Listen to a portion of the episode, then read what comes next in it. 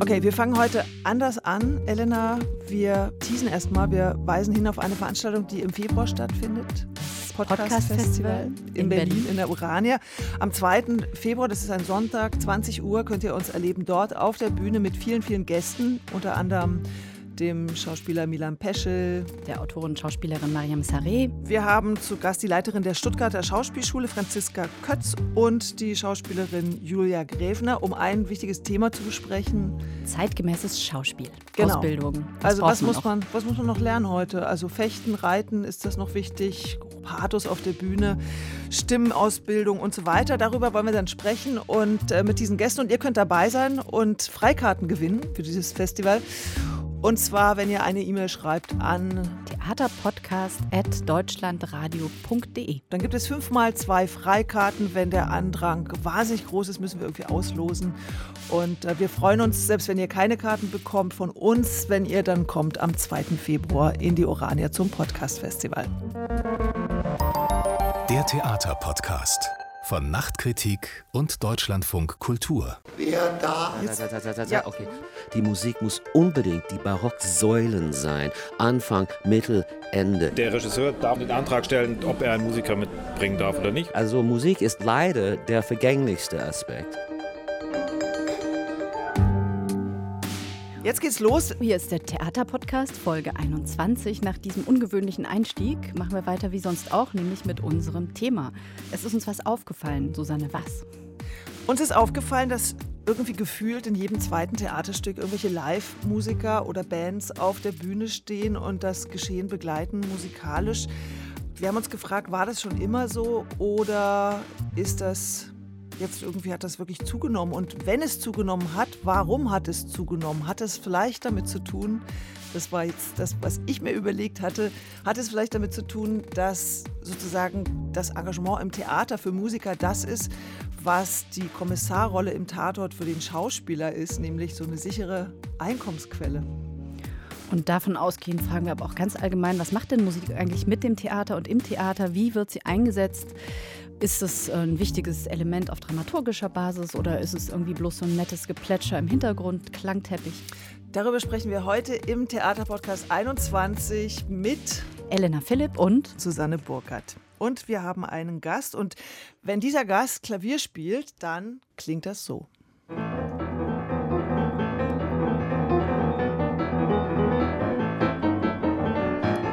So klingt es, wenn John Henry, Henry Nienhuis, bekannt als Sir Henry, wenn er Klavier spielt. Volksbühnengänger kennen ihn auch aus der Kantine, wo er öfter mal nach Aufführungen da noch eine Runde spielt.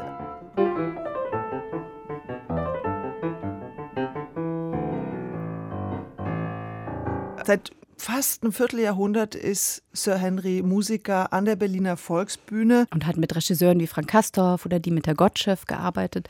Ist jetzt auch dort geblieben unter der Derkon-Zeit, macht jetzt auch weiter unter Klaus Dörr, ist immer wieder zu hören. Das heißt, für Theatergänger in Berlin ist er vertraut musikalisch. Und wir sagen Hallo, denn er ist heute zugeschaltet aus München. Leider gerade nicht hier, sondern an den Münchner Kammerspielen derzeit. Hallo, Sir Henry. Guten Tag, Elena. Guten Tag, Susanne. Hallo, grüß Hallo. dich. Grüß dich. Ja, das ist ein dummer Zufall, dass du jetzt gerade in München bist, an den Kammerspielen dort eine Arbeit machst und nicht in Berlin, sonst wärst du bei uns im Studio. Aber du klingst ja, als wärst du direkt neben uns. Von daher. Es ist viel mehr mittig. Ich bin gerade in den, in den Hauptbahnhofviertel hier, also es ist viel bequemer. Kommoder. Es, es ist jetzt mein 50 letzte Stück, den ich, in dem ich musiziere übrigens. Ja, wir haben uns als erstes schon gefragt, sag mal, gibt es eigentlich noch andere festangestellte Musiker an einem Theater? Weißt du das? Äh, ich glaube, es war ein in Hannover. Aber, okay. Aber eigentlich bist du so eine Art Solitär, kann man sagen. Ja, es kreiert eine gewisse wirre Weltanschauung. Also ich, ich, ich frage mich immer, was für eine Rolle Schauspieler spielen im Theater. Weißt du? Inwiefern? Well, Sie scheinen immer so, ist, ist das nebenbei, so wenn die Musik vorbei ist, kommen die Schauspieler rein oder haben sie eine Bedeutung im Theater? Diese Frage will ich mal beantwortet haben heute. Aus unserer Sicht ist es natürlich immer andersrum. Wir denken, ja, Musik, ja, nebenbei noch was anderes, aber interessant, dass das für dich umgekehrt ist. Darüber oh, sprechen wir unbedingt. Stellt doch mal, stellt euch mal vor, in 1930, wenn über das Berliner Ensemble wurde behauptet, dieses Theater wurde von den Schauspielern gemacht. Also, das müsste ein wirklich scheiß Theater gewesen sein, wenn sowas der, der Rede war. Ich denke auch, Herr Brecht hätte was dazu zu sagen. Es sind äh, groß in Diskurs jetzt, Schauspieler versus Ideen. Ob ein Theater sollte erkannt werden nur von den Schauspielern allein. Inhalte sind selten äh, die Rede gewesen die letzten fünf Jahre. Okay, wir haben gleich mal ein paar steile Thesen hier am Anfang. Wir wollen ja erstmal so ganz dramaturgisch richtig äh, uns dem Thema nähern und wollten eigentlich erstmal darüber sprechen, äh, Sir Henry, wie ist das? Wir kennen ja Musik im Film, um Emotionen zu unterstützen. Manchmal kriegt man die gar nicht mit, die Musik, weil man so auf die Handlung konzentriert ist. Und wenn dann jemand einem sagt, da war Musik, dann denkt man, ey, wirklich, habe ich jetzt gar nicht gemerkt. Ich habe nur gemerkt, dass ich sehr ergriffen war von dieser Szene und so weiter. Wie verändert sich eigentlich Musik im Theater? Weil da wird sie ja, also geht sie ja oft dann live auf das ein, was, was auf der Bühne passiert. Hier würde ich wieder ganz unhilfbereit sein und sagen, es kommt darauf an. Also 50 Stücke, könnt ihr glauben, sie waren nicht alles dasselbe. Musik in Film hat auch eine symbolische Rolle. Okay, wenn man spielt zum Beispiel Can't Get No Satisfaction heutzutage, es symbolisiert das Muff der 68er. Es war nicht so vor zehn Jahren. Es war nicht so vor 20 Jahren. Also Musik ist leider der vergänglichste Aspekt, aber auch einigermaßen für mich das Faszinierendste, weil da spürt man wirklich, dass man in der Zeit des Geschehens ist. Das heißt, wenn du sagst, dass der vergänglichste Aspekt, hat es auch damit zu tun, dass man die Musik ja auch dann teilweise denken muss mit der Zeit oder mit dem, was genau. sie umgibt. Also wenn man zum Beispiel Rammstein einspielt, dann denke ich auch natürlich diese ganze deutschnationale Idee, die da so quasi so mitwabert, also zumindest dieses Spiel damit, oder? Genau. Ja, von dem Klänge her. Musik ist Struktur auf einer Bühne auch. Es, äh, besonders wenn ein Stück überall und manchmal überall und nirgendwo hinkursiert. Die Musik muss unbedingt die Barocksäulen sein. Anfang, Mittel, Ende. Man spürt diese, ach, strukturiert, weil man will immer eine runde Sache auf einer Bühne sehen. Also, wenn du Musik für ein Stück machst, wie läuft das? Gibt es dann einen geregelten Ablauf? Der Regisseur kommt und sagt, ich inszeniere jetzt der eingebildete Kranke, John oder Sir Henry, äh, mach mir mal Musik dazu. Oder ich höre total gerne die Beatles und es wäre voll schön, wenn in dem Soundtrack ganz viele Beatles-Songs drin sind. Oder die mit der Gottchef sagt, ich mache was über Anti-Sowjetismus äh, und ich will da irgendwie Europa gespiegelt haben. Sagt er dann schon, die Europahymne aufgesplittet in die verschiedenen Nationalhymnen der Länder, das wäre doch super. Also erzähl mal kurz, wie das passiert, dass Musik in das Schauspiel kommt. Das ist nicht direkt zu antworten. Äh, die Regisseure haben sich geändert. Jetzt sind sie musikaffin. Vorher haben sie einfach nur agiert, als man was eingespielt hat oder gespielt hat. Äh, ich könnte ihm vorher beschreiben, ich konnte dein antisowjetisches Stück mit antieuropäisches Liedmaterial, Sarkasmen mit äh, europäischer Nationalhymne. Man kann das mit jetzigen Regisseuren erklären und wenn sie aus Holland oder aus neuen Schulen sind, sie verstehen ganz und gar, haben schon Mash-ups gehört, aber die alten das half gar nichts. Äh, sie müssten es erst hören. Was hieß das? Die Arbeit war viel schwerer. Das heißt aber, du hast öfter auch die Option, dass du sagst, pass auf, ich spiele dir was vor, ich erkläre dir das dann und wenn es dir gefällt, machen wir das so? Oder musst du reagieren auf die Wünsche? Ich reagierte vor allem auf die Proben. Ich war ähm, eine Art Live-Einspieler. Manchmal schlich ich zur Piano, manchmal kam ich mit einer Art Setlist von thematisch verwandtes Material, auch manchmal strukturiert in einen rhythmischen Bogen, um ein Stück zu repräsentieren, so wie ein Mock-up langsam, schnell, langsam, Sonata-Form. Was könnte der Klimax, what can be the climax song? What can be the exposition song? Das ist alles, was ich mache zwei Monate vor der Konzeptionsprobe. Ich spiele sie ein oder ich äh, erfinde zitatenhaft meistens am Piano, während der Probe läuft. Mhm. Ähm, die Schauspieler äh, in der Volksbühne waren sehr entgegenkommend in diesem Respekt. Es ist nicht oft so. Würdest Und du dich sagen, dass du gleichwertig dann bist? Gleichwertig als der Regisseur, ja. Ja. Und, und auch zu den Schauspielern? Äh, ich würde sagen, ich bin ein bisschen so äh, zwischen den Schauspieler und den, äh, den äh, Regisseur. Ich, ich fungiere als Dramaturg, mhm. im Grunde genommen. Ich führe auch manche Szenen weißt du? Manche Improvisationen kommen zu einem Kopf oder einem End durch die Musik als Motorik. Also gibt man so Struktur praktisch in so einem Ja. Abend auch. Ja. Manchmal ja. Manchmal es ist ein Spiel, ne? Es ist es ist ein freundliches Sport mit äh, mit anderen zu arbeiten. Wir reden jetzt noch ein bisschen über Struktur. Wir haben jetzt ein paar Sachen schon angesprochen. Welche Rolle kann Musik haben im Theater? Musik also als Unterstützer des Textes. Dann, äh, dass Theater sich aufgepeppt hat mit Pop. Wir erinnern uns noch an die, an die 90er. Robert Wilson hat, glaube ich, als einer der ersten mit so Popstars gearbeitet. Äh, der hat sich Tom Waits geholt für, für Black Rider. Äh, Der hat die Musik dafür gemacht. Der hat mit Grönemeyer für Leonce und Lena gearbeitet, mit Lou Reed. Dann haben wir diese Live-Musik, die so einen Abend strukturieren kann. Und da würde ich jetzt an der Stelle tatsächlich gerne mal was hören aus einer Inszenierung, die wir beide gesehen haben. Elena, ich weiß nicht, ob du die gesehen hast, äh, Sir Henry. Amphitryon läuft jetzt an der Schaubühne, eine Inszenierung von Herbert Fritsch, den du ja auch gut kennst von der Volksbühne. Und er hat dort eine Live-Musikerin auf der Bühne, Taiko Saito, eine Marimba-Vibraphonspielerin. Und wir können jetzt mal so einen Ausschnitt hören, wie so ein Text mit dieser Musik zusammen funktioniert. Ich höre jemand kommen. Gezwungenermaßen hab ich die Gestalt des blöden Schwätzers angenommen und den schnellstens von ihr wegbekommen, damit er mir die Liebende nicht stört. Nein, hab mich wohl verhört. Des Toten still. Kein Mensch zu sehen. Wird diese Nacht denn nie zu Ende gehen?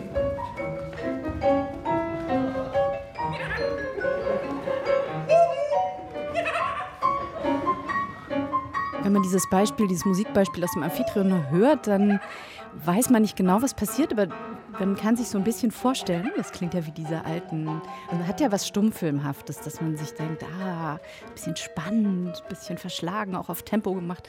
Ist Ähm, auch ist auch äh, eine Hommage bestimmt an die Moderne. Ganz bestimmt. Ich habe gehört, dass also ich hatte mit Taiko Saito, der Vibraphonistin, ein Interview gemacht und die erzählte, dass ähm, Herbert Fritsch ihnen sagte, sie sollten da mit der Haltung stehen, als seien sie auf den Donaueschinger Musiktagen. Das heißt, auf dem Festival für neue Musik und dann aber natürlich total ironisch unterlaufen, weil sie machen da Komödie. Also, sie heißt Ingo Günther ist der Ingo Günther ist der der Pianist, mitspielt. genau, und Taiko Saito am Vibraphon. Das ist, das ist genau, das ist genau was ich, ich, ich leide unter den, äh, denselbe Krankheit wie Herbert Fritsch. Also man, man hat es schwer zu erkennen, die Übergang von der Musik des Schauspiels in der Musik der Instrumenten oder die Musik der Beleuchtung. Das ist eher, wo ich stehe im Bereich spatenhaft denken weg. Der Amphitry äh, Amphitryon, uh, oh Gott. Also, Elena macht jetzt auch ein bisschen Musik hier. ja, genau. Ja, ja. Sprachübungen Hauptsache, Hauptsache keine unbeabsichtigte Eintönigkeit. Der Amphitryon ist ja auch ein gutes Gegenbeispiel zu sowas wie dem Richard III. von Thomas Ostermeier, wo du Musik lediglich so eine Art Pausenfüller ist, eine Übergangsmusik, mal irgendwie am Anfang kurz Druck und Stimmung macht und dann aber eigentlich keine Rolle mehr spielt.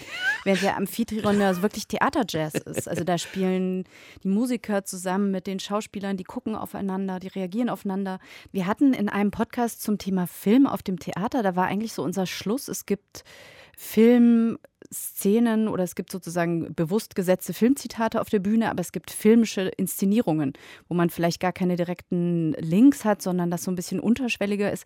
Ist das mit Musik auf dem Theater auch so? Es gibt Leute, die hauen irgendwie die Popsongs drüber über das Bühnengeschehen und dann gibt es Leute, die arbeiten irgendwie am Rhythmus, indem sie Sprache strukturieren und das ist sozusagen an sich ein musikalisches Ereignis, so ein Abend?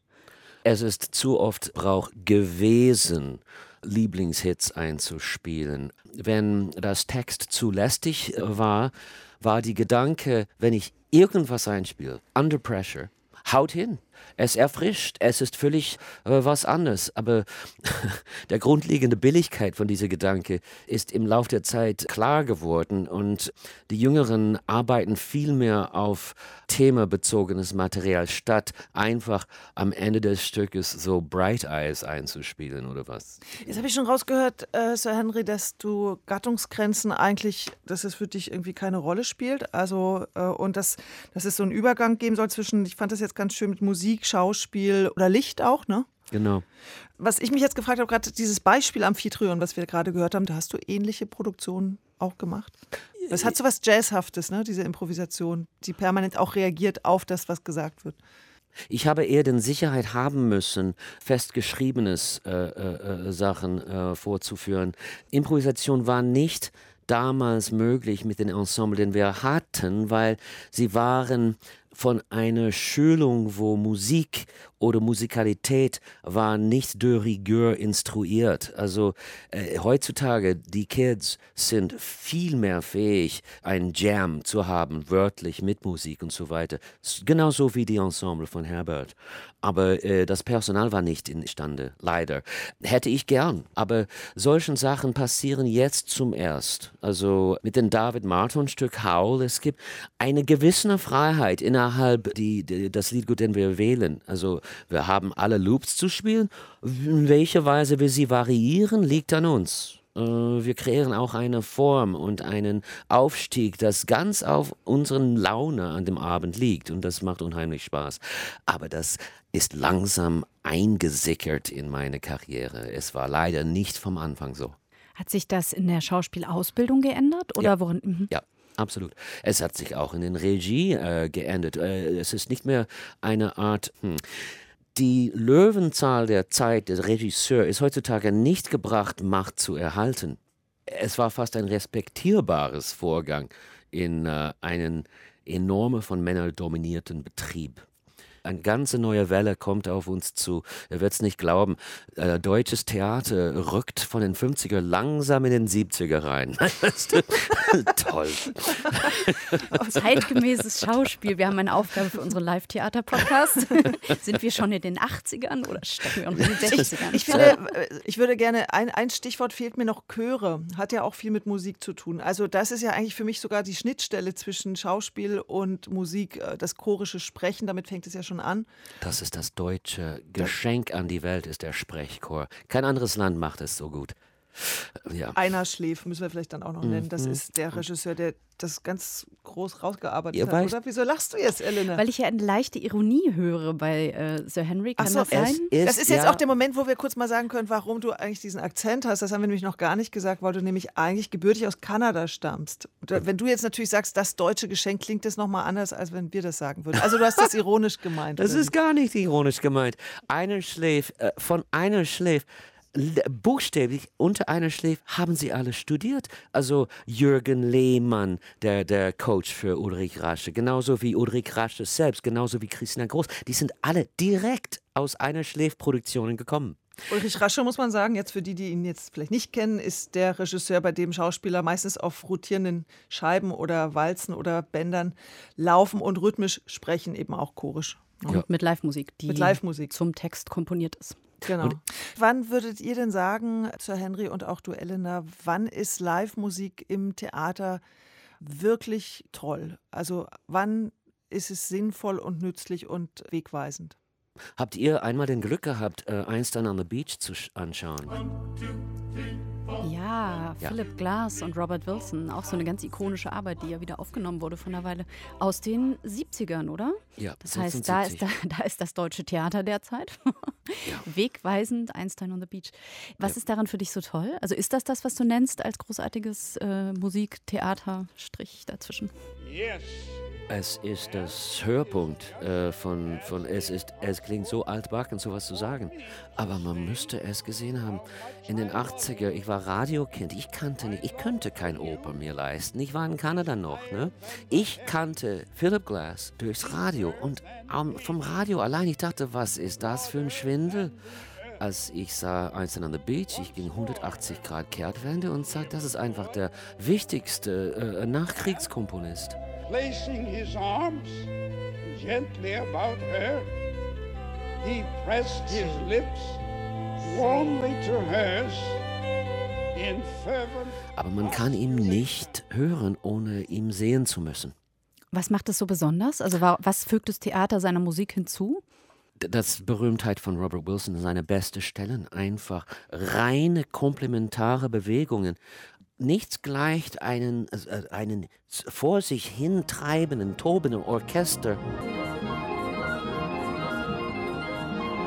Begleitet von einem Schauspieler oder, oder darstellenden Figur, der bewegt wie einen Gletscher.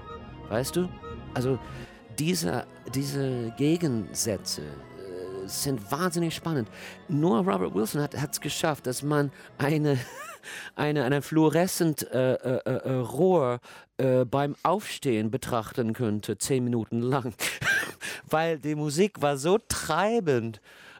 Das heißt, die Musik Herrlich. ist sozusagen hohes Tempo und die Aktion auf der Bühne ist wie bei Robert Wilson ja häufig sehr, sehr verlangsamt und das gleicht sich irgendwie aus im Eindruck. Absolut. Mhm. Es, die Gegensätze faszinieren. Das ist Brecht natürlich. Das ist ursprünglich Brecht, der Gestik separat von den Texten. Weißt du? Ja. Verstehe. Ich hätte ja jetzt fast Herbert Fritsch genannt mit der Die Mann, wo die Musik oder so ein Spiel, das immer wieder in Singen ausbricht, ja einfach dazugehört. Das kann man sich nicht ohne vorstellen. Diese schwierigen Texte von Konrad Bayer oder diese. Ich vermisse es. Aber ich sage jetzt was ganz anderes. Ich sage nämlich A Love Supreme von äh, Salva Sanchez und Anne-Theresa de Kersmarker, also eine Tanzarbeit zu Jazz. Wo vier Tänzer es kongenial schaffen, dieses unglaublich komplexe John Coltrane-Stück in Bewegung zu übersetzen. Das ist Jazz für Körper. Fand ich super. Susanne, dein Beispiel? Für mich ist Christoph Marthaler, wenn Schauspieler übers Singen zu einer Gruppe sich entwickeln. Also das ist auch eine Form von Probe, die Christoph Marthaler immer macht, dass man, wenn man noch nicht weiter weiß und noch keine Idee für die Szene hat, dann sitzt man zusammen und dann singt man einfach erstmal zusammen. Und über dieses gemeinsame Singen kommt man dann in ein Gruppengefühl. Und wenn dort auf der Bühne die unterschiedlichsten Menschen gemeinsam singen, das, das löst bei mir immer wieder solche Glücks- und Beseeltheitszustände aus, dass mir das jetzt gleich einfällt. Ja, gut, dass du ihn noch nennst, weil das natürlich ein einschlägiger Regisseur für Theater, das ja. mit Musik verbunden ist, aufs engste. Ich würde jetzt gerne an der Stelle eigentlich nochmal auf eine wir haben ja am Anfang ein bisschen versprochen, dass wir sagen, hat das jetzt eigentlich zugenommen mit der Live-Musik auf der Bühne? Meine These ist, und ich würde jetzt gerne mal abklären, ob ihr das ähnlich seht, meine These ist eben, dass das für Bands oder Musiker eigentlich ein sicheres Einkommen ist, in einer Theaterproduktion zu sein. Da wissen, ich stehe dann neun Abende auf der Bühne, kriege ein Honorar und da bin ich schon mal safe. Also meine These ist sozusagen das Engagement für Live-Musiker oder Bands im Theater das, was die Rolle des Tatortkommissars für für einen Schauspieler ist, nämlich so eine sichere Einnahmequelle oder ist das Quatsch? Wie seht ihr das? Ähm, genau, eine sichere Einnahmequelle, aber von niedrigem Niveau. Also, weil an sich, es ist nicht das Erfüllung seines Ichs. Es ist dann auf niedrigem Niveau.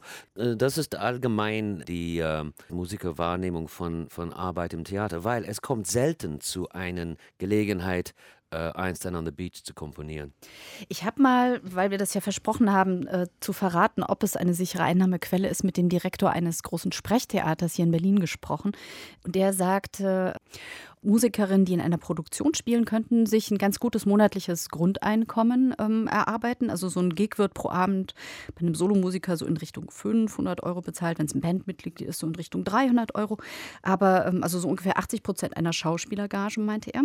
Dafür spielen die an dem Haus Produktion vier bis fünfmal im Monat. Das heißt, dann kommt man irgendwie so auf 1500 bis 2500 Euro, was ja so eine ganz gute Basis ist. Das heißt, das unterstützt die These von Susanne, dass das irgendwie eine ja. sichere Einnahmequelle ist. Und auch wenn man jetzt einen Kompositionsauftrag hat, da verdient man zwar weniger als ein Regisseur, also er sagte so 35 bis 50 Prozent, aber man hat ja meistens auch weniger Arbeit und könnte im Jahr öfter äh, eine Produktion machen. Und man hat natürlich auch die GEMA-Einnahmen, das heißt über die Verwertungsgesellschaft und da meint er, das kann sich schon auch aufsummieren. Hast du die auch, Sir Henry? Die GEMA-Einnahmen, mhm. ja. Aber was mich jetzt noch interessiert ist, ich weiß nicht, ob du das auch besprochen hast mit dem Direktor eines großen Sprechtheaters. Wir haben uns auf eine Anonymisierung geeinigt. Das ist mir ein bisschen ähm, heikel. Äh, was, was, was mir auch noch durch den Kopf ging, dass ja manchmal sich Produktionen schmücken mit einer namhaften Band. Ich denke jetzt an eine Produktion zum Beispiel in einem namhaften Stadttheater, was nicht ganz so groß ist. Auf jeden Fall stand da die Band Sterne auf der Bühne und ich habe dann war dann total froh, dass es die Band gibt, äh, weil der Abend so wahnsinnig langweilig war. Dachte ich, naja, dann gucke ich mir halt einfach das Konzert von denen an. Dann lerne ich jetzt mal die Band Sterne kennen. Also meine Frage wäre eigentlich, glaubt ihr, dass es so ist, dass manche Theater kalkuliert namhafte Bands oder Künstler sich holen, damit die Leute ins Theater kommen? Das ist wahr und es ist öfters nicht gelungen, weil da stoßt man gegen das gebildete Komponist, der kommt rein und sagt, ich stempel meine Identität auf den Produktion.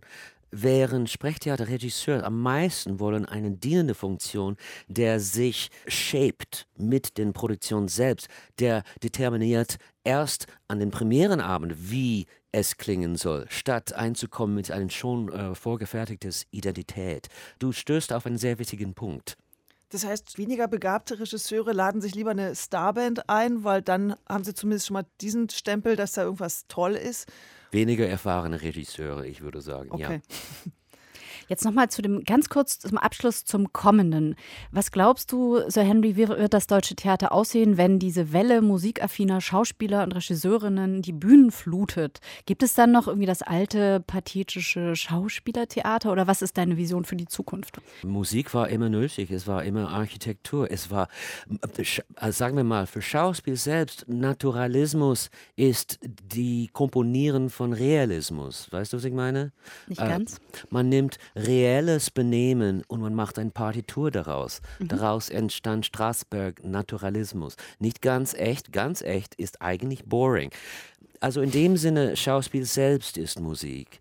Ich sehe Motion Sensors in der Zukunft. Ich sehe Interactive Theater mit äh, Publikum, nicht mehr dieses alles aus einem Guss Romantik der 19. Jahrhundert.